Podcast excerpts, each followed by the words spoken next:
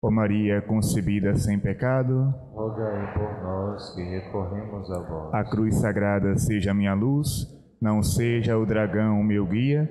Retira-te, Satanás, nunca me aconselhe coisas vãs. É mal o que tu me ofereces, bebe tu mesmo o teu veneno. Em nome do Pai, e do Filho, e do Espírito Santo. Amém. Podemos sentar.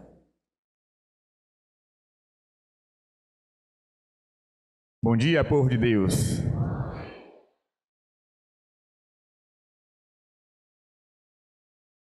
Pois bem, para quem não me conhece, sou o padre Gabriel Vilaverde, venho lá da Bahia para estar aqui com vocês. Quem estava aqui no retiro de julho do ano passado, levante a mão. Eita! Pois bem, em julho do ano passado eu estive aqui pela primeira vez, né? E participando do retiro, eu me perguntava, né? Quando é que eu vou ter a oportunidade de retornar a este lugar sagrado? E naquele mesmo dia, mãezinha falou para mim: olhe, coloque na sua agenda o retiro de janeiro. Imagine, rapidinho, né? Cinco meses, olha eu aqui de novo. Mas eu gostaria de meditar com vocês. Peço que quem trouxe a Bíblia abra em Ezequiel, capítulo 20, versículo 18. Para quem não sabe onde está o livro de Ezequiel, ele está dentro da Bíblia.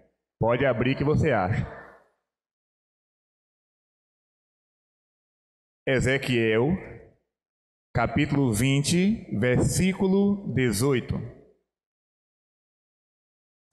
Essa palavra eu pedi a Deus, né? eu pedi ao Senhor, porque eu já estava com a pregação na cabeça. Mas eu disse: Senhor, eu quero começar com um, um versículo da tua palavra. E ele me deu esta passagem. Ezequiel 20, versículo 18. Enquanto vocês procuram, né? Quem já achou aí? É, quem já achou é porque tem intimidade com a palavra de Deus, né? Acha rapidinho. Quem demora procurando é porque pega a Bíblia de vez em quando, né? Enquanto alguns procuram, a gente canta um refrãozinho muito bonito, todo mundo aqui deve conhecer. Que a graça de Deus cresça em nós sem cessar, e de ti, nosso Pai, vem o Espírito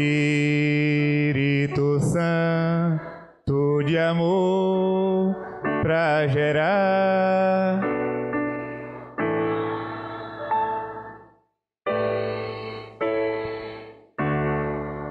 Maravilha. Então, a palavra diz assim: quem não tem Bíblia, faz uma pesca aí na Bíblia do vizinho. Ezequiel 20, 18. Eu disse no deserto a seus filhos. Aqui é a tradução da Ave Maria. Eu disse no deserto a seus filhos. Nós estamos no deserto. Todo retiro, seja ele em qualquer lugar do mundo, é um deserto. Deus nos leva ao deserto para estar a sós com Ele. Eu disse no deserto a seus filhos: Não sigais os preceitos dos vossos pais, não imiteis as suas práticas, contaminando-vos com os ídolos. Sou eu, o Senhor, que sou o vosso Deus.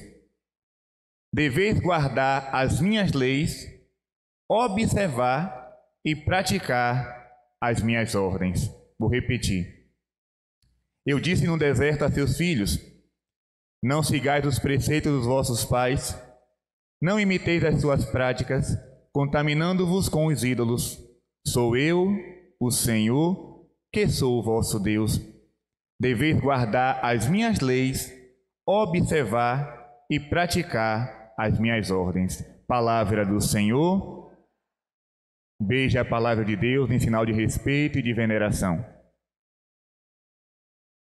Meus queridos, eu começo essa reflexão com uma pergunta, mas responda com sinceridade. Você pode me enganar, mas a Deus você não engana, não. Quem aqui, nessa multidão, sabe de cor e salteado e na ordem os dez mandamentos da lei de Deus? Levante a mão. Misericórdia, divino Pai eterno. E só isso. Eu posso. Quem sabe ele fica com a mão levantada que eu vou chamar para vir aqui na frente e dizer todos os dez na ordem. Abaixaram. Vamos lá, eu vou chamar. Fica com a mão em pé, quem sabe? Sabe? Vem cá tu. É? Na ordem, viu? Se errar, ela vai lavar os pratos do almoço sozinha. Imagine mais de mil pratos para lavar. Na ordem, viu? Como é teu nome? Francinalda. De onde tu vem? Dona Inês. Para onde tu vai? Pro céu, menina. Pro céu. Ela vai dizer aqui. Vou ficar nervosa. Amar a Deus, primeiro, amar a Deus sobre todas as coisas, não tomar seu santo nome em vão, guardar domingos em festas, honrar pai e mãe, não matar, não pecar contra a castidade, não furtar, não levantar falso testemunho, não desejar a mulher do próximo e não cobiçar as coisas alheias.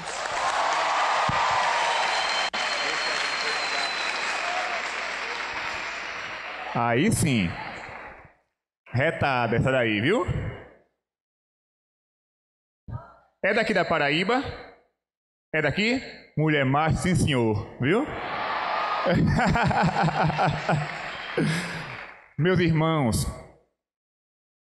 eu vim para cá, não é? Pensando isso. Eu vou falar sobre os dez mandamentos, um por um, para mostrar ao povo de Deus como se faz uma boa confissão. Vocês querem aprender a fazer uma boa confissão? Pois bem, só faz uma boa confissão quem conhece os dez mandamentos. Quando alguém chega para se confessar, Semana Santa, né? Mutirão de confissões. Aí a pessoa chega, padre, eu vim me confessar, mas eu não sei o que é pecado, não. Outros ainda dizem: Eu não tenho pecado, não. Dá vontade de me ajoelhar, porque é Nossa Senhora que está ali, a Imaculada, ou algum anjo que desceu do céu. Eu não tenho pecado, não. Eu digo: Pronto. Eu, quando me confesso, levo meia hora. Vem a criatura e diz que não tem pecado. Aí eu pergunto: Conhece os dez mandamentos? E a resposta é: Não. Quem não conhece a palavra não conhece o que é pecado. Para fazer uma boa confissão, primeira coisa, é preciso ter um arrependimento. Não faça do sacramento da confissão uma rotina. Não, eu tenho que me confessar todo mês, então hoje eu vou lá, bonitinho, falo as besteiras que fiz, volto para casa e continuo fazendo a mesma coisa. Você está brincando com o sacramento, você está tentando a Deus.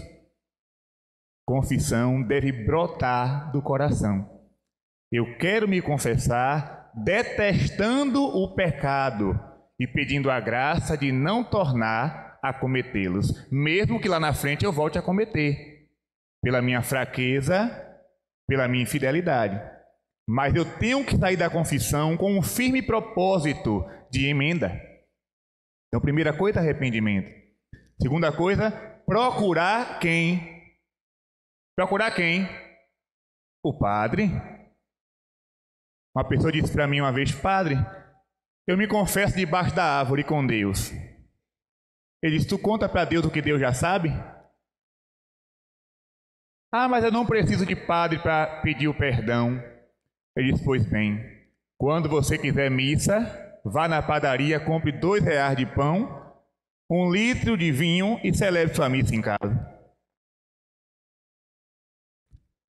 Quem quer Eucaristia vai ao encontro do sacerdote. Quem quer o perdão de Deus também vai.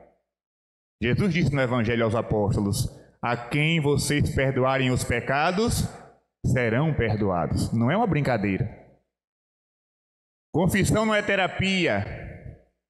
Por isso eu não gosto muito de confessar em sala. Porque quando o padre senta na cadeira e a pessoa senta na outra, parece que está numa sala de consultório e começa a falar da vida toda. Não. Eu gosto de atender no confessionário e, de preferência, a pessoa ajoelhada, para ela saber que, que foi uma, um pecador, uma pecadora que quer o perdão de Deus. Claro, quando não tem confessionário, né? Paciência. Acontece a confissão do mesmo jeito. Mas não é uma terapia. Você não vai para lá fazer um desabafo. Ah, padre, eu vim aqui me desabafar. Então não é confissão, é uma direção espiritual. É diferente. Confissão é pedir o perdão de Deus. Quando eu chego diante do sacerdote, eu tenho que levar na minha mente, né, um esquema. Se você não sabe fazer um esquema na cabeça, leve anotado. Sabe por quê? Eu fico, né, tinindo de raiva. Né, isso aqui eu vou, eu vou aproveitar, vou confessar publicamente. Quando eu estou para atender confissões, tem 30, 40, 50 pessoas na fila. E a criatura chega, parece que o dia é só dela. Aí senta e começa a conversar, e lá vai 20 minutos, 30 minutos. Minha filha, tem um bocado de gente na fila. O povo está no sol quente esperando. Não, padre, tem mais alguma coisa para falar. Então, leva um esquema. Padre, foi isso, isso e isso. E eu quero perdão. Pois bem, vamos começar pelo primeiro mandamento: amar a Deus Alguém pode dizer, Padre, eu amo a Deus sobre todas as coisas. Aí eu faço a pergunta: durante o dia, quanto tempo eu dedico à oração e quanto tempo eu dedico ao celular? Se eu dedico mais tempo ao celular, eu não amo a Deus sobre todas as coisas. Amar a Deus sobre todas as coisas. Nada pode estar acima de Deus, nem mesmo a minha família. Isso é muito sério. Quem ama seu pai e sua mãe mais do que a mim, não é digno de mim. Eu posso amar, claro, amar pai, mãe, irmãos, filhos. Tenho que amar. Amar ao próximo. Mas o amor a Deus deve estar acima de tudo. Até porque, meus irmãos, se eu não amo a Deus verdadeiramente, eu não vou amar o próximo também de forma verdadeira. Todo amor ao próximo sem Deus é um amor egoísta, é um amor possessivo, é um amor mesquinho, é um amor mentiroso. É aquele tipo de amor, né? Vocês veem passando na televisão, o namorado matou a namorada, estava com ciúme. Aí matou. Quando o repórter chega, você matou por quê? Ah, eu matei porque eu amava ela. Ah, é doido, né? Eu matei porque eu amava ela. Eu não queria perdê-la, então é melhor matar do que entregar para outro. Todo amor sem Deus é mentiroso, é falso. Então eu preciso amar a Deus sobre todas as coisas para depois amar o próximo com perfeição e com santidade. Segundo mandamento, não tomar seu santo nome. Logo, o nome de Deus é santo. Com o nome de Deus não se brinca. No Antigo Testamento, Pronunciar o nome de Deus não era permitido. Pronunciar o nome. Tanto é que quando Moisés perguntou a ele, eu vou dizer o quê? Como é teu nome? Eu sou aquele que sou. Muitas pessoas colocam o nome de Deus em piadas. E aqui não confunda. Tem muita diferença o humor sadio às vezes até o próprio padre fala, conta uma historinha engraçada, né, com coisas da igreja, mas sem maldade, sem blasfêmia. Mas muita gente coloca o nome de Deus em blasfêmia. E eu vou dar um exemplo. Muita gente aqui já assistiu aquele vídeo, aqueles vídeos de um canal chamado Porta dos Fundos. Se você nunca assistiu, não assista não, não perca seu tempo para ver aquilo. Porta dos Fundos. Zomba de Nossa Senhora, zomba de Jesus, zomba dos santos, zomba dos profetas, zomba da igreja, zomba dos sacramentos, zomba de tudo. Tudo. Eles colocaram um vídeo do Natal onde eles colocavam São José chegando de uma viagem e encontrando Deus na cama com Nossa Senhora. E Nossa Senhora dizia para José: Não, não é traição. É simplesmente o Filho de Deus que eu vou conceber. Isso é uma blasfêmia. São Paulo vai dizer que de Deus não se zomba. E muita gente assiste, dá risada, acha graça, muitos católicos. Uma vez no seminário, eu ainda estava no seminário, o seminarista assistindo esse vídeo e se acabando de dar risada. Eu disse, oh, gente, eles estão zombando do nosso Deus e nós estamos achando graça nisso? Que graça tem isso? Ele disse: Você é muito radical. Não é ser radical, é amar. Quem ama, defende. Tem até uma frase, né? Quem ama, cuida. Claro que Deus não precisa dos meus cuidados, nem da minha defesa, mas eu o amo. Ou melhor, eu tento amá-lo. Surgiu uma peça eu acho que até já, já acabou o sucesso dessa peça, graças a Deus, que o nome era Hermanoteu na Terra de Godard. Alguém aqui também deve ter assistido. Zomba de tudo. A história da Bíblia virou piada. Quem é que dá ibope a essas coisas? O povo brasileiro. E o povo brasileiro é o país mais católico? Só se for no papel. Porque se o Brasil fosse um país católico, o carnaval não existiria. Se, um, se, o Brasil fosse um país católico, o comunismo não chegaria aqui. Se o Brasil fosse um país católico, as novelas não teriam audiência. As, parada gay, as paradas gays não existiriam. Se tudo isso existe, é porque o catolicismo do povo brasileiro, na maioria das vezes, é um catolicismo de fachada. De fachada. Eu sou católico no externo. Terço na mão, cruz no pescoço, camisa de Santa Teresinha, de Nossa Senhora de São José. Mas no fundo, no fundo, eu amo o mundo. E eu me divirto com o mundo, os prazeres do mundo.